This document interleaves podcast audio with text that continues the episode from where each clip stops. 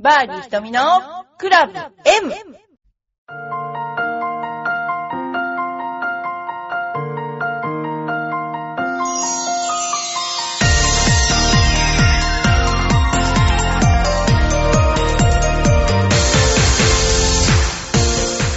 んにちは、ひとみです。皆さんお元気でしょうか、えー、もうそろそろですね、あの、秋の風も吹いてきたんじゃないかなと思いますけれども、えーゴルフこれからバシバシ皆さんと行きたいと思います。それでですね、ちょっとお知らせなんですけども、9月13日に、えーテーラーメイドから、え発売されますですね、え This is a Distance Machine というね、え SLDR ドライバーというのが、ね、出ます。でもあの先行予約もしてるんですけれども、あのまあ、いろんなドライバーがテーラーメイドでは今、あの出てると思いますけれども、大体顔が白かったでしょ？で、この場合は白いんじゃないんですよね。黒、普通の黒に戻っています。で、あの一番のその面白いところっていうのはドライバーのソールのところにメモリがついてるんですねでこのメモリを操作することによって弾道の調節が可能。例えばフェードとかドロー。にあのそれがですねあの可能だっていうことで自分の操作じゃなくってカチャカチャっとここを変えるだけですね球筋が変えられるというのがあのソールについています。であのーまあこういうちょっとね今まで真っ白なクラブがほとんど多かったんですけれどもこういうようなですねな要するに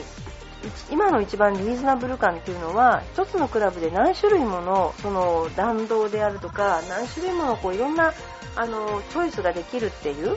そういうところがですねお得感があるのかなと私は思っています。であのこのクラブにはシャフトも、えー付けま、付けられて普通オリジナルシャフトっていうのがあってオリジナルシャフトはこの普通のブルー系のですね途中にブルーが入ったようなものですが、あのその他にも例えばモトーレのスピーダーの661とか ATTAS とかね、えっとあとはそうですね。これはですねディアマナですね。ディアマナとかそういったものがねあのカスタムで付けられますね、えーこんなようなことで、えー皆さんのお好きな調整が可能になるということになっていますね。で、あの要するに何がドライバーで一番大事かっていうとですね飛ぶっていうことが一番大事になると思います。今までも、えーと白いヘッドのやつも非常に飛んだんですよ。でこれはあのお客さんの技術なしに飛ぶとか言って私にめっちゃ怒られたんだけども、えー非常に飛ぶんですよ。でまたここでもですね、あのー飛ぶ本当に飛ぶということがあの現れてこういうなんでしょうね。技術っていうのかな反発係数とかそういった技術ねそういうものが非常に、えー高いということですね。日本は要するに一発その芯を食うと飛ぶっていう発想を、えーするクラブメーカーの作り方だったんだけどアメリカの場合は、まあ、どこに当たっても卒がない。どこに当たってもあのそんな飛ばあの飛距離が落ちないっていう発想のもとに作っていると思うんですね。っていうのは大体芯を食うっていうこと自体が珍しいわけでなかなかそんないつも芯を食わ食うわけじゃない。ただそれでもどこに当たっても結構飛ぶっていうところが魅力なそういうクラブですね。クラブの構造。皆さんもあのこれはですねカラーはブルー。ブルーと覚えていただいてあの皆さんあの今度見ていただければなと思います。それではですね次にですけれどもあのこれがですねさくらちゃんの、あのお話はもう皆さん知ってるかもしれませんけれども横峯さくら選手が、えーエプソンですけどね一打及ばず予選落ち10月よあの10年4月から続いたツアー記録の連続予選通過が101試合でストップした。これはですね私が、えー言ってたあのなんだっけなサイバーエージェントサイバーエージェントで記録を達成したんですけれどもここで予選落ちをしてしまったただ101試合予選を通り続けるっていうのはもう怪物というかね体調の悪い日もあるでしょうしあの本当運の悪い日もあるでしょうしだそれだけ高いレベルでゴルフをしていたと。いつも優勝のことを考えてゴルフをしていたということですね。で、最終9番のバーディーパットを外し、通算143.54位で涙を、あ、143、54位で涙を飲みました。64をマークした韓国のリ・エスドが13アンダーで首位、3打差で2年ぶりの優勝を狙う不動有利がつけていたわけですね。この時に、予選の時ですね。で、多くのギャラリーが横見れを最終9番パー5グリーンで待ち受けていて、8番までは通算1アンダー。バーディーを奪い、2アンダーながら50位タイまでの決勝進出が濃厚だと。パーでは予選通過は厳しいという中、グリーン手前ラフから第3弾をピン奥1.5メートルにつけだが、2アンダーにすれば通過というのは頭にありましたというバーディーパットは無情にも左に外れました。この時点で53位、もちろん後続の選手次第では通過の可能性も残っていましたが、横峰は明日もプレーできればいいのですが難しいでしょう。また一から頑張りますと話して引き上げました。10年4月からの4月の西陣レディース以来続いた予選通過は101試合で止まりました。不動の持つ91試合を更新してからは予選通過を目標にしているわけではないと言い続けていましたが一生懸命やった結果ですから仕方ないと落胆の色は隠せないということですね。ただ記録は途切れたとはいええー、4年、えー、9月のデビュー以来です。ね265試合で予選落ちは6回だけ。すごいですね。6回だけですよ。実質1年目。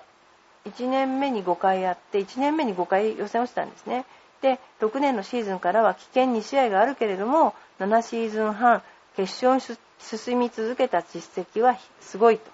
でショットを修正しますと1からで直すことを誓いました。というのは、えーと、大体プロっていうのはですね1試合に出ると交通費キャディーフィープレーフィー、えー、食事代移動もちろん移動もですね全部自分持ちになるんですね。で私が、えー、試合に出てて結構予選あ予選じゃないあの完璧に試合にいっぱい出れてた頃は、まあ、年間当時ですよ。800万ぐらいかかったわけですよ。と今は多分1000万かかると思いますね。楽勝に。で1000万はまず出るだけの赤字になっちゃってそれプラス、まあ、最低予選通って今は昔は10万っていう安い値段でした今も30万ぐらい出るのかな。そうするとトントンになる。予選通ってトントンになる。だけなんですよね。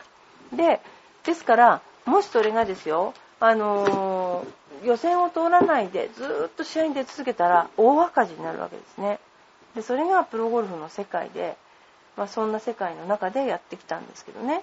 まああのあの本当に稼げるっていうのは、まあ、横峯さんはもちろん稼げる選手ですけれども常連で稼げるっていうのは私が思うにはやっぱ30人ぐらいじゃないかなと思っています。っていうのは試合に出れてシードになれてかつシードになれればいろんなお仕事も来ますよね。で昔は女子プロっていうのはプロアマっていうのがあって結構私もプロアマに出てあの稼がさせていただいたんだけども今そのプロアマっていう自体がもうないですね。でプロアマって何であったかっていうと基本あの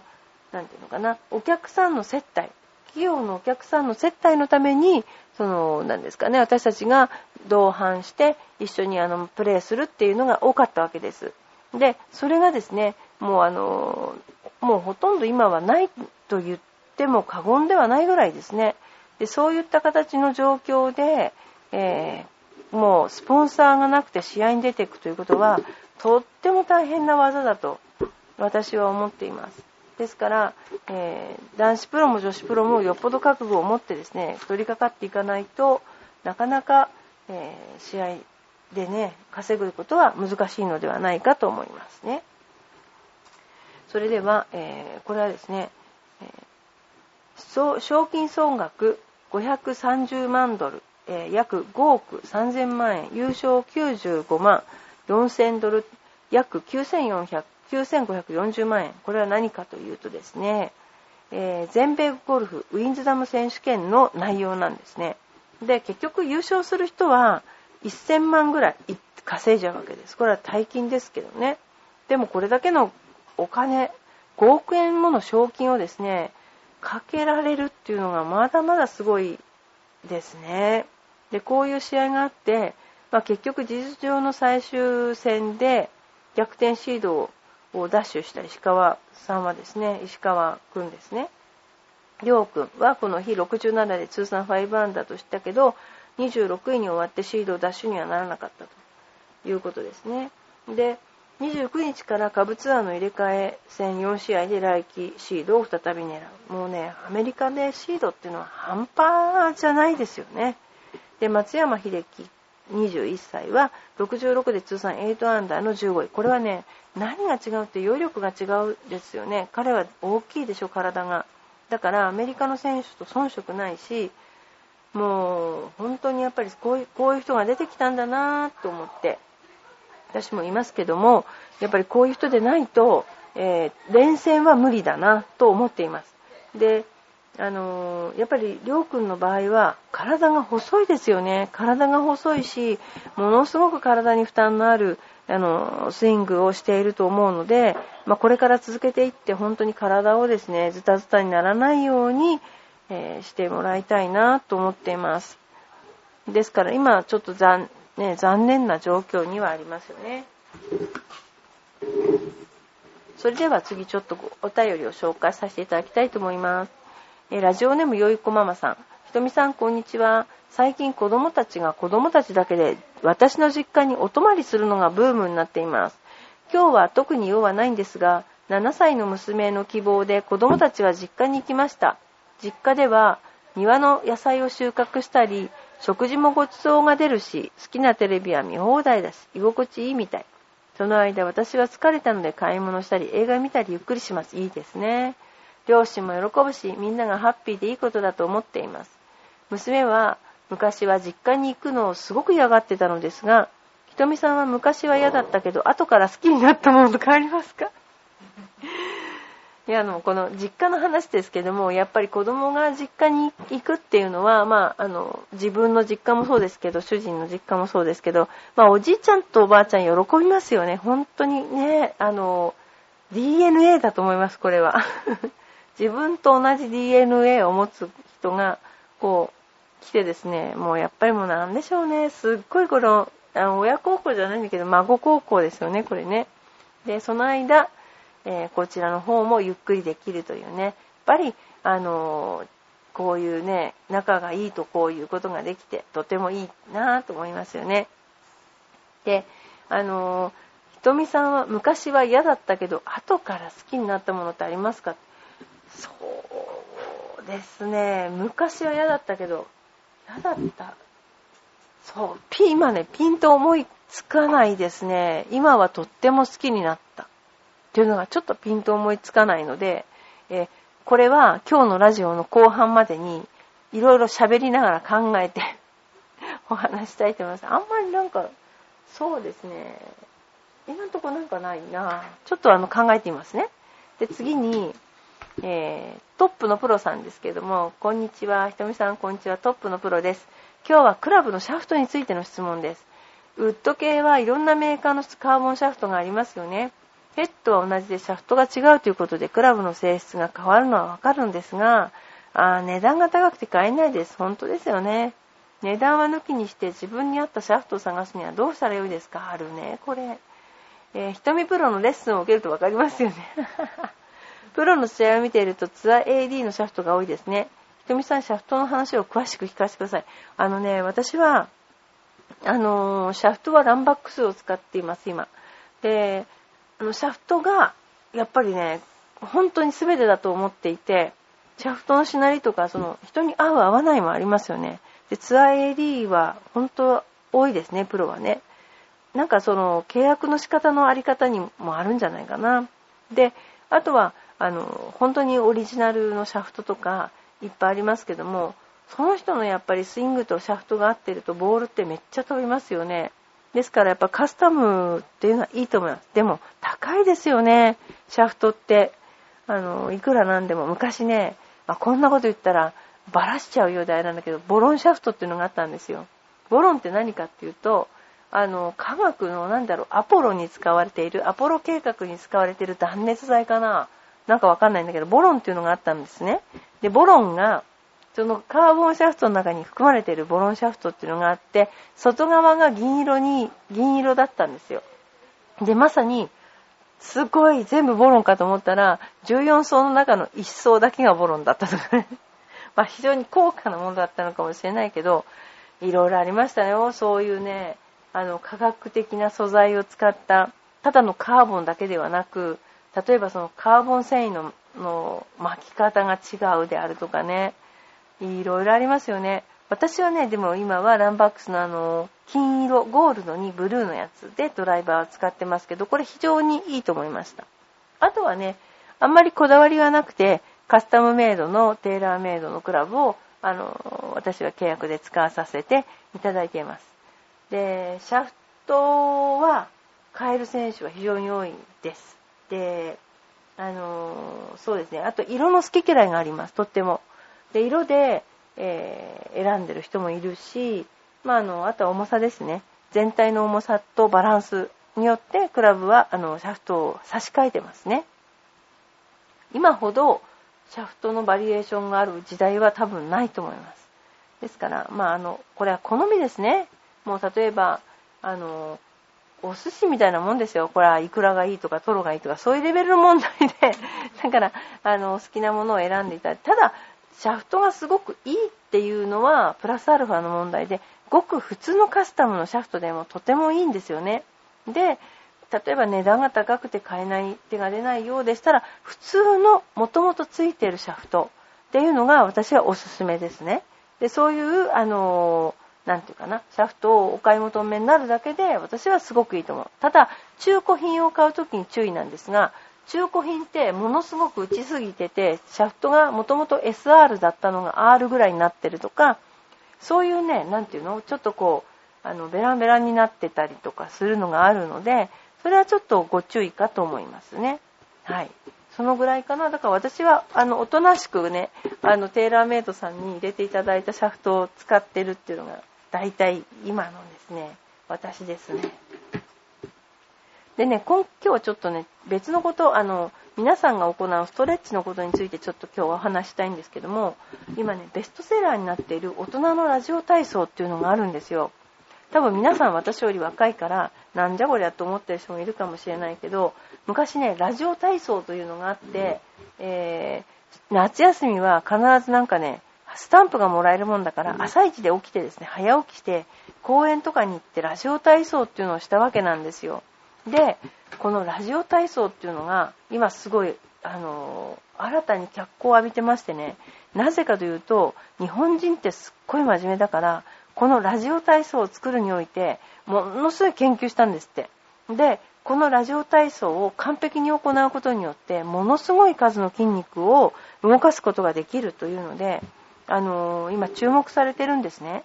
で、私はゴルフの、あの、もちろんストレッチも大事なんだけど、このラジオ体操結構皆さん、あの、音楽にも馴染みがある方も多いし、これね、やられたら私すごくいいと思うんです。なので、今、あの、生徒さんの方にもちょっとラジオ体操確実に正しくやるっていうのを、あの、なんでしょうね。ちょっと、あの、おすすめしたいと思ってます。確実にね、あの、やってほしいと思います。まあ、本を買うんでしたら、あの、もっとすごい、あ、大人のラジオ体操っていう本が売ってますので、DVD もついてるので、えー、これもやっていただくと私すごくいいかなと思っています。そんな情報があります。それからですね、えー、そうね、あとは今若い選手がどんどんどんどんあの、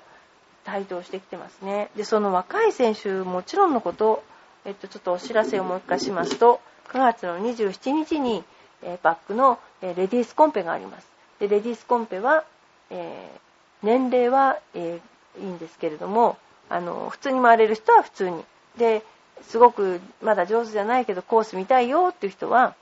あの、自分で、えー、バンカーに入ったら2回打ったら手で投げていいとか、パットは3回で終わりとか、え10打ったら10以上はないとか、そういうような感じですね。あの、ルールを大幅に変えて、えーまあ、100歩譲ってっていうか、まあ、でもこれでいいと思うんですけどね、あの、やってみたいと思います。スコアもつけてみたいと思います。これ非常に私は、あの、コースを見るには有効な手段だと思うんですよね。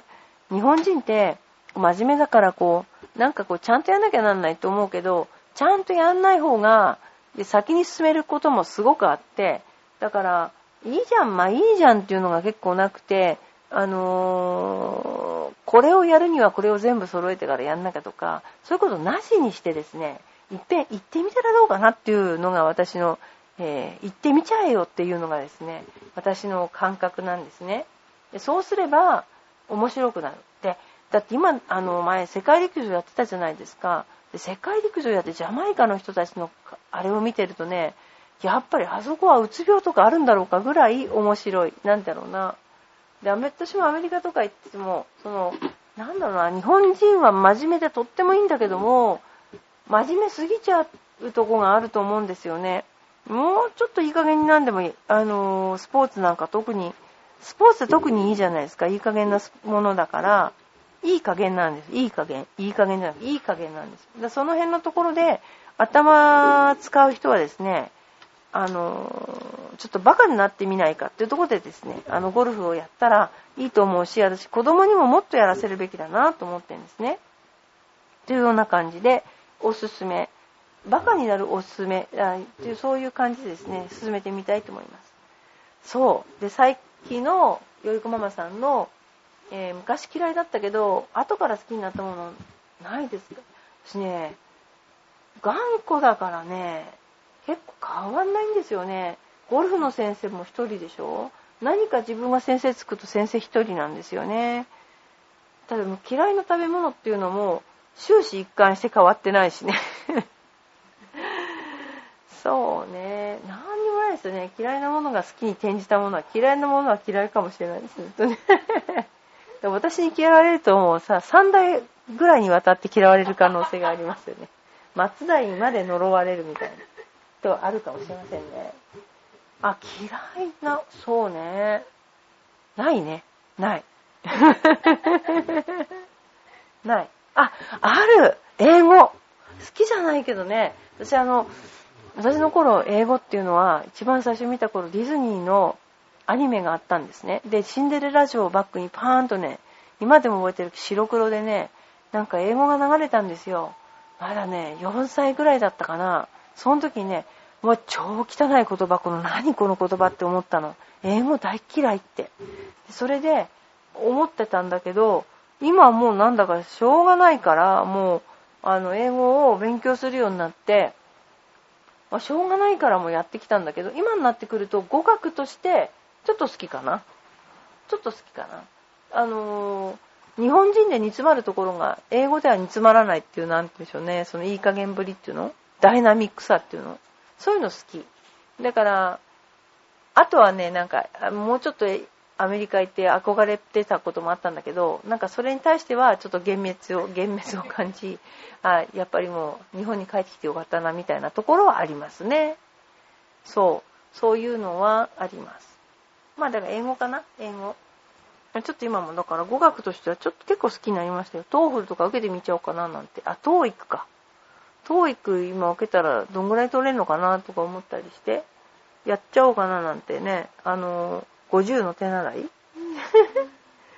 50の手習い、ゴルフを復活しようと本当に思ってますけどね、今ね。えー、皆さん、あの、私が復活した暁にはですね、私に負けたら1万円コンペ。あ、違う、お金かけちゃいけないですね。もう、あの、ガチでですね、口で崩し合いながらやりたいと思っていますね。そんなことで、えー、バーディー瞳のクラブ M、また皆さんからの、えー、楽しいお便り、それからオリジナルコーナーを作りたい方はどうぞご勝手に オリジナルコーナーを、えー、作る、えー、ですね、えー、お便りをいただきたいと思います。皆さんもどうぞですね、9月になったら、これからですからね、多分ね、今年の冬は暑いんじゃないですか、このまま。そんな気がします。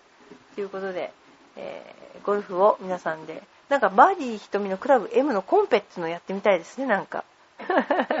どんなようになるのか、あの、今まで会ったことない人が会って、コンペしたらすごい面白いかもしれませんね、これね。ということで、あの、リスナーの方対象でコンペとかできたらいいですね。本当と思っています。ということで、じゃあ今日もありがとうございました。